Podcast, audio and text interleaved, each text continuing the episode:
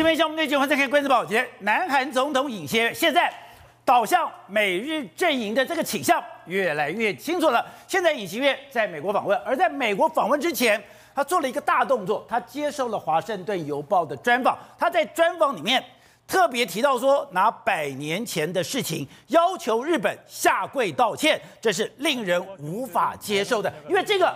根本对韩国来讲，或者整个东亚来讲，是天大地大的事情。如果你要讲到了苦大仇深，你要讲到了历史恩怨，日韩之间它纠葛到无法切割，这也就是过去文在寅在操作最成功的一块。但没有想到，尹锡悦现在讲说，哎，现在我们要把历史仇恨给放下来了，甚至他还主动的表达善意，也就是在进出口里面有个白名单，白名单就是。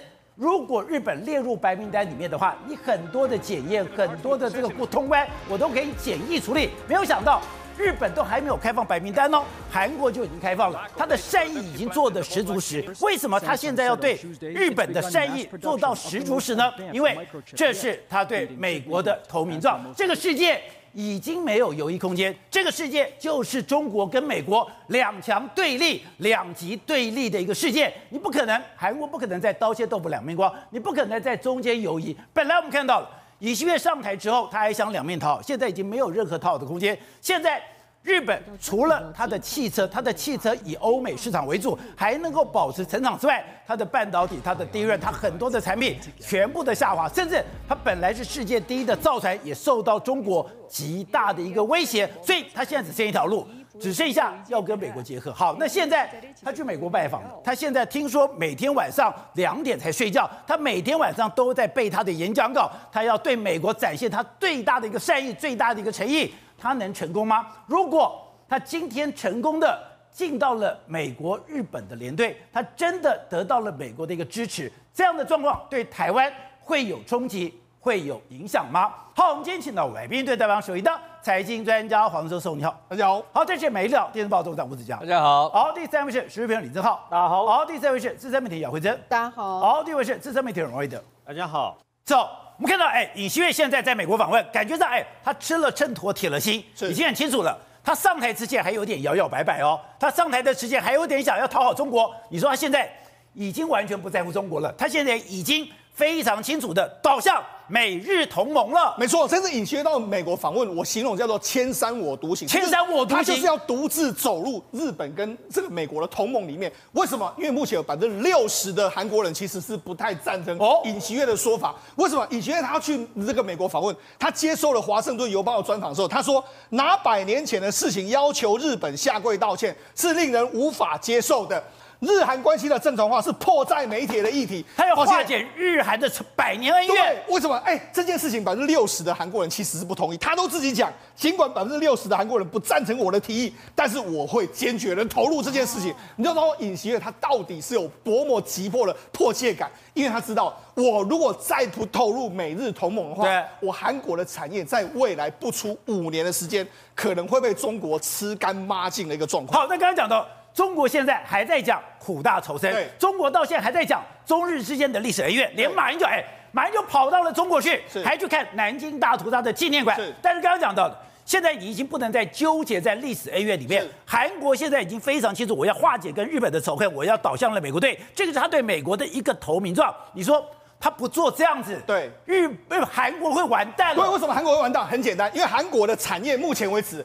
真正跟他 PK 的都是中国产业，而且是你养大了中国的这个技术跟人才之后，他来倒打你一把。我们简单的说，面板产业目前面板产业是中韩两个国家之间对决。对，韩国来说当然是三星 LG，中国就是京东方跟华星光。现在两个国家互相 PK 非常明显。再来就是电池。电池来说，目前为止市占率第一是中国，第二就是韩国，两个国家互相 PK, 也是 PK。在电动车的产业里面来说，韩中国目前是世界第一，韩国是世界第三，也是两个国家直接在 PK。在造船公司，造船造船过去韩国世界第一，对，韩国不是世界第一吗？不知道到哪里去？可是问题是以今年第一月份的数字，中国是世界第一，韩国是世界第二，他把你打下去了。对，再来就是以低润产业来讲的话。韩国毫无疑问是世界第一，但是问题是中国现在崛起的速度非常快，直逼你的速度，甚至中国还有一个武当山长江存储的计划，他要用中国本身的设备，他还要求说中国公司你要给我买中国设备生产的低润。这时候你韩国怎么办？所以他说，韩国现在知道，我如果再靠着中国的话，我搞不好真的中国绝对不会允许你的产业壮大。他绝对是以他自己国家的产业发展为优先的时候，你会面临到非常强大的挤压的这个力道。所以说，哎，韩国过去十年，哎，我为了要中国的市场，我对中国进了大量的投资，我给你很多的技术，是没有想到，哎，我在造船，我在电动车，我在电池，我在这个什么半导体，对。把中国养大之后反噬过来了，所以他现在才要那么急的要跟日本改善关系嘛，把我说成白名单，我给你恢复。之前这个在安倍跟这个文在寅吵得非常凶的时候，哎，我给你恢复白名单这件事，好，OK，我们现在恢复这样的状况，你没有恢复没关系，我先恢复。所以你知道，我先表达善意，他是出了非常大的善意。再来就是说，他要惹怒惹怒中国，他拿什么议题出来讲？大家知不知道？他拿台湾议题出来讲嘛？他说台湾问题是国际问题，所以你说中国会不会很生气？当然很生气。这个让看在美日同盟里面，当然说哦，你怕死的，因为你讲出了非常关键的字，这是你的投名状。对，好，那除了这个之外，尹锡悦这一次为了要到美国访问之后，他做足了功课。为什么？因为他这一次准备到白宫演讲，然后他还会到美国的这个参众两院联席会议上面演讲，他会到哈佛去演讲，所以这次有非常多演讲的过程。宝姐听说怎样？他这几天的时间里，晚上都在狂 K 他的戏，他的稿子。他把务必要把他每一个字句啊，每一个语言语言呢，都要弄得非常非常的精准，而且要讲得非常好。因为他说这一次是什么？这次叫做深入美国的心脏，因为他要知去去美国美国之行，他要抓住美国的白宫。抓住美国的两会，抓住美国的，包括说他们的学界跟这些政界，他务必要求说，这一次我就是要直接打入美日同盟的核心里面。所以，我跟白宫的记者会，我跟这个参众的联席会议，我跟这个所谓的哈佛学校的这些学校的谈话，每一个对他来讲，对都至关重要。孙中山事实上对他来讲的话，当然非常重要，而且你知道。因为他去了之后，你知道，美国当然第一个时间就马上就对你释释出善意嘛。包括这几天的时候，美国的这个 Netflix 的这个，嘛，他到了之后，美国 Netflix 的这个老板马上就见了尹锡悦。啊、那 Netflix 就说：“哎，我们未来要加强在韩国的投资，我们准备要投资二十五亿美金左右的韩投资韩国的电视产业，投资韩国的这个所谓影艺产业。对”所以他马上就投资，哎，差不多七百五十亿台币。在 Netflix 过去从来没有这样过，他没有直接的跟你说我要投资二十五亿，所以这显然是什么？美国也安排了一个这个礼物送给你，就是由 Netflix 来。那这一次其实尹锡悦不止他去，他带了约莫一百个这个韩国政商界所有的高层，这是所有的，包括说三星电子的这个李在镕，SK 的这个崔泰元，现代汽车的这个郑义宣，还有 LG 的这个聚光膜，乐天的这个新新东兵，全部日这个韩国所有的一百个所有最重要的产业，全部都过去了。他们这次就是务必要在这次会议里面完全把。说韩国的产业跟美国产业完全对接起来的一个状况。昨天董事长就特别提到，对，如果当你南韩倒向了美国的时候，中国一定会出手。那中国怎么出手？中国会叫小北韩，他的小老弟跟你试射飞弹。结果今天美国白宫就讲了，对，美国白宫要跟南韩设定什么？对，如果胆敢北韩动用核子武器，是北韩胆敢用飞弹的话。对美国有对应策略，没错，这次还所以美国也想到了。这一次有个非常重要的观念，就是听说美国跟韩国会签订一个新的，一人有人说是核武共享协议啦，或者说，如果你这个北韩敢胆用核武攻击南韩的时候，美国也会马上攻击北韩，所以他们这一次会给美 会给南韩十分足够的安全保证。所以说，哎，在台湾还有人讲，我台湾可以刀切豆腐两面光，台湾可以说，哎，我可以跟中国友好，我可以跟美国友好，很清楚。如果你今天看到，如果连南韩这样的国家你都办不到的话，对，那台湾能办到吗？我觉得难度是相当大。为什么这样讲？我们举一个很简单的例子，你看过去一段时间来说，你看以今年三四月的这个状况，韩国的三星呢，它因为中国的比重太高，它今年的获利下滑，较去年下滑了九十六个 percent，九十六。反过来，你知道，因为这个韩国包括说现代汽车，或者说他们的 Kia 汽车，他们是以欧美市场为主，他们现在获利反而提升起来。而且我们之前讲过。其实南韩对他来讲，他他很多先进的产品，包括什么？你很多先进的软体，你很先进的化学，你很先进的技术，七台，哎，你是要靠美国，你要靠日本。是，如果说，哎，你在这个成品上面，你受到中国极大的这个所谓的压力，对，你上游的产业，对，美日又把你封锁，是，那不就挂了吗？对，这就是我们就我就讲，你要选两边的时候难处在哪里？中国当然有非常大量的市场，可是技术在美国这一边，你要选两边的时候，两边不让你和不让你就两边站，你要选一边啊。那对韩国来讲，他选哪一边？他当然会选技术这一边，因为没有技术的话，他他什么都没有，拿不到市场。这其实也是类似台湾的这个状况，所以我才说嘛，韩国的状况可以给台湾类似一个相当大的一个借鉴的一个状况。所以刚刚讲到的。过去从朴槿惠开始，一直到了文在寅，哎，这个几年来，日韩国倒向中国，韩国跟中国交好，哎。没有想到现在对变成南韩的魔咒了。对，没错。事实上，是最近一段时间呢，韩国媒体也非常多在这个报道，包括说报道说，哎，台湾呢似乎是过去一段时间，哎，台台湾，哎，韩国跟美国签 FTA 的时候，其实当时韩国曾经认为说，哎，我们经济会好，但是现在的状况是没有好。你看为什么？为什么尹锡悦会那么紧张？因为现在韩国掀起一股叫做裁员潮。裁员这个裁员潮来说的话，你看，包括说半导体公司。半导体公司来说，哎，这个韩国的驱驱动 IC 的这个大厂 Magna Magna Chip，因为大裁员，为什么会大裁员？因为中国的驱驱动 IC 已经崛起了。包括说像三星，三星它现在已经要缩减人力，甚至它不要再增加投资，它要大幅的衰减它的资本支出，它也可能会裁员。甚至是韩国很多都出现所谓的员工就自自己你就优退，甚至连 Google 也是这样的一个状况。所以呢，这对韩国来讲啊，它现在整个产业面临到开始要大裁员的时候了。他当然感受到各中的压力，所以对尹锡悦来讲的话，似乎走向美日同盟是他不得不为的一件事情。哎，刚刚讲到，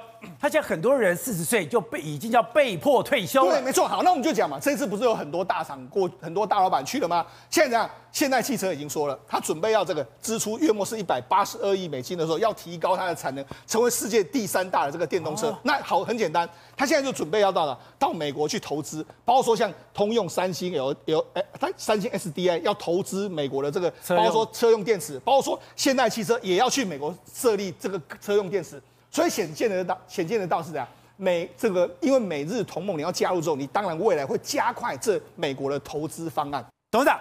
看到了尹锡悦这样的一个反应，这样的一个动作，难道真的在中美大对抗的这样的架构之下，哎，你没有中立的空间吗？你没有等于说两边讨好的空间吗？你不可能说，哎，我跟中国交好，又跟美国交好吗？不，尹锡悦想的不是这个问题，不是这个，尹锡悦想的是他的韩南韩的国家发展策略，他南韩国家发展策略，他现在扮演一个积极的角色，他现在还有机会，因为日本本身。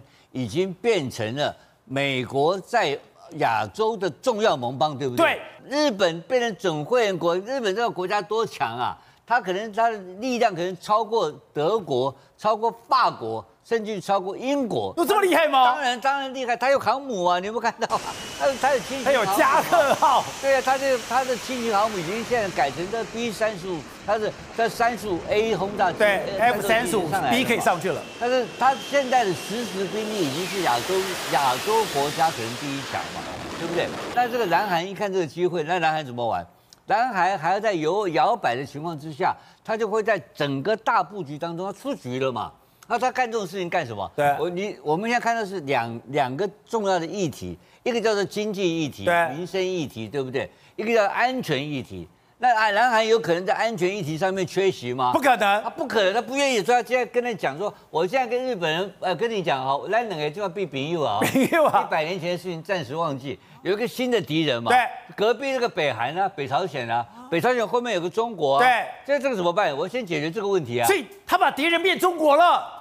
中国跟北朝鲜的问题是他主要要对抗的目标。对，而且看起来好像是一个，只是一个常年没有解决的一个北韩这个朝鲜半岛问题，对不对？其实不是，不然呢？他还扩张问题啊，他的军火可以外销，哎，他现在已经实际上提供了多少的军火到乌克兰战场？卖很多了。他卖了很多，透过谁卖的？透过波兰进去的嘛。波兰所有的他的炮，他自走炮车，他的自他的装甲车。他的轻型的飞机，通通进去了。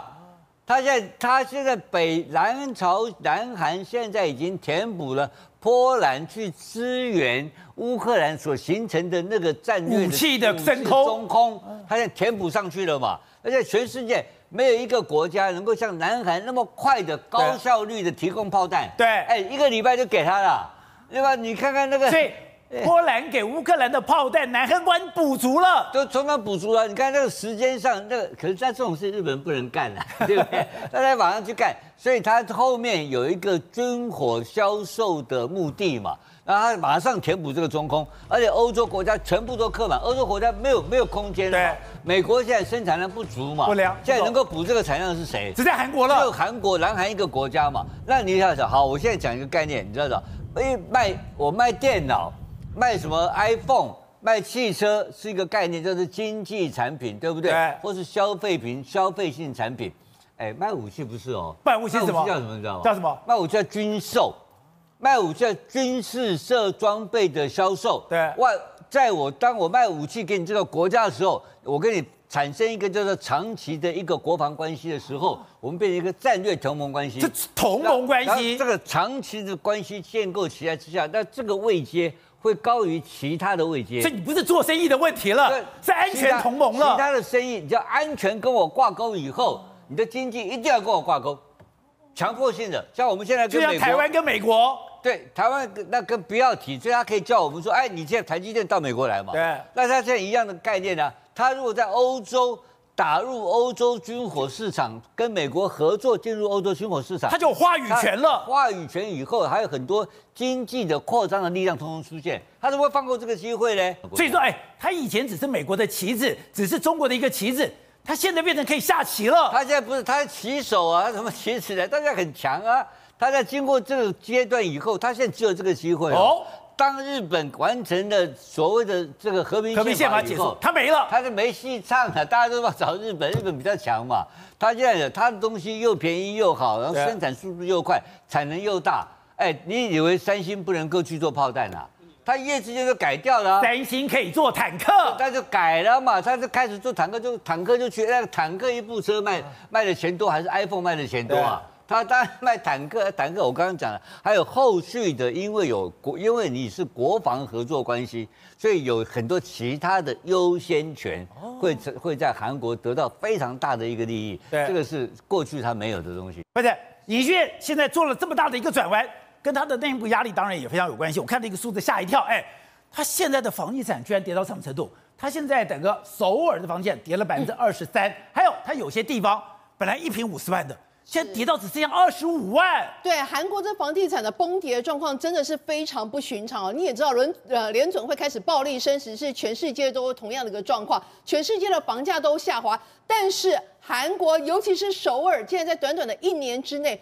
房价跌了二十三趴，本来每一平要五十二万新台币的，现在跌到不到三十万，只剩下二十五六万，真的是太不寻常了。那到底是会发生这样什么样的问题呢？哎，他们的这个呃首尔的利率现在是从五点五趴飙到了八趴之高，八趴八趴，所以这也是难怪你拥有房地产你就受不了了，完全受不了。更不寻常的一件事情是，现在竟然会房东浪杠呢？你说房客浪杠就算了，怎么会有房东跑掉了？房东跑掉了，房东跑掉了。那你本来想说，哎，那个因为很多有钱人不是趁这个时候该趁低大笔的再开始扫房吗？扫楼吗？并没有，你知道原来是这样。过去呢，他们有一个叫全租屋的一个文化。什么叫全租屋呢？啊，你现在有一个房子是一千万元，然后你是房客，如果你想要来租个租这个房子，我这房东，我跟你说，我跟你讲啦，有另外一个方法是这样子的，你一次给我五百万，或者是给我六百万。那一半的价格，一半的价格就我总房子一半的价格，我可以免费让你住两年，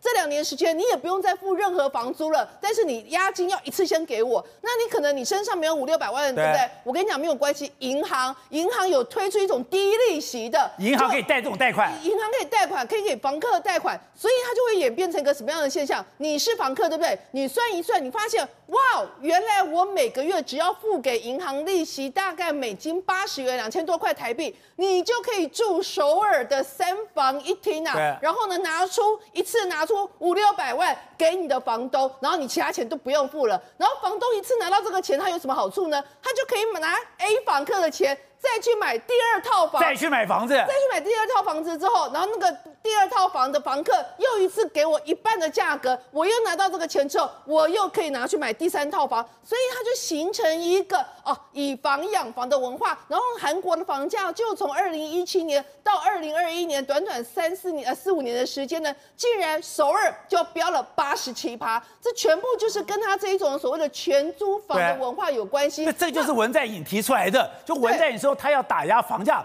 反而房价飙涨，完全飙涨，而且呢，更夸张的一件事情是，就会变成，哎，有那个那个房东，他就会用以房养房，以房养房。然后本来在欣欣向荣、房价都很好的时候，房客也用便宜的房子租到钱。然后呢，房东呢有可以有能力那个杠杆玩得更高，买了更多房子。但是当你经济出现反转，也就是利息开始飙升的时候，所有的海水退了，就知道谁没穿裤子了。杠杆全部破掉了，杠杆全部破掉了。所以当租期到去年的或者是那个今年初要到期的时候。竟然找不到房东了，因为房东就赶快卷款潜逃了，付不起贷款了，完全付不起贷款，卷房，而且不仅付不起贷款，你房租到期了，对不对？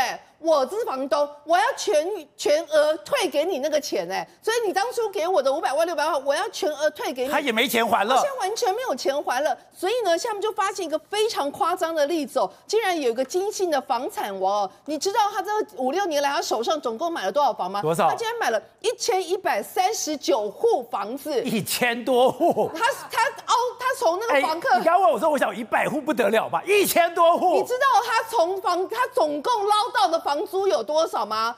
竟然高达四十兆，呃，四十兆的一个金额，所以太夸张。知道你怎么搞？怎么会搞到这样子的一个金额？真的是太夸张了。后来呢，就这个人竟然后来就哎、欸，开始要抓到这个房房客，就说我找不到我房东，我找不到我房东。出来二三十个人都找不到房东，后来发现二三十个人房东竟然是同一个人，他转不过来了，转不过来了。后来竟然发现这个人死掉了。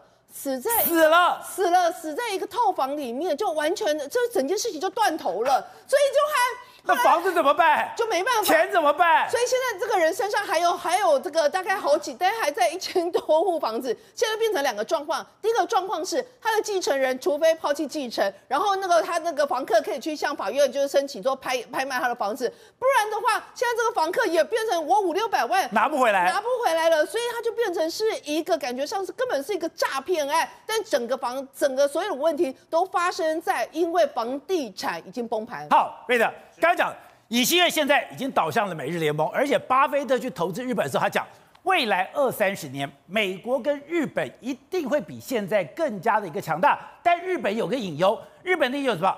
老年化非常严重。之前惠珍去日本就说，哎，日本怎么街上？要不然就是没人，要不然就是老人。现在更可怕的是，你长期跑社会。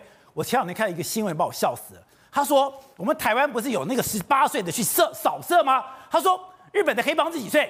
日本的黑帮是一个七十几岁的老头子，带着刀去街上跟人家火拼，对，没有错。那么事实上，这样的一个我们十八岁，人家七十岁就火拼，成为一个曾经是全亚洲最大黑帮的最大组织三口组啊，他最大的时候全部加起来有八万多人。日本大概那时候啊有十八万的黑帮嘛，那么单单三口组就有八万多人呢、啊。结果在日本的神户的街头发生了一件这个所谓的枪杀命案，为什么呢？因为有两名的山口组的这个成员啊，被另外一位，那么这位山口组的这个等于说枪手啊，那么杀手呢给枪杀了。但问题是，警方后来抓到他的时候发现。这个杀人的枪手呢，这个山口组的枪手呢，是六十八岁，六十八岁，对，六十八岁的。我们十八岁开枪，对不对？他六十八岁当枪手，六十八岁的枪手。所以呢，当警官抓到的时候，非常的压抑，因为通常会觉得说，哎，这不是电影里面都有那种抽生死签，应该是年轻人去干的嘛。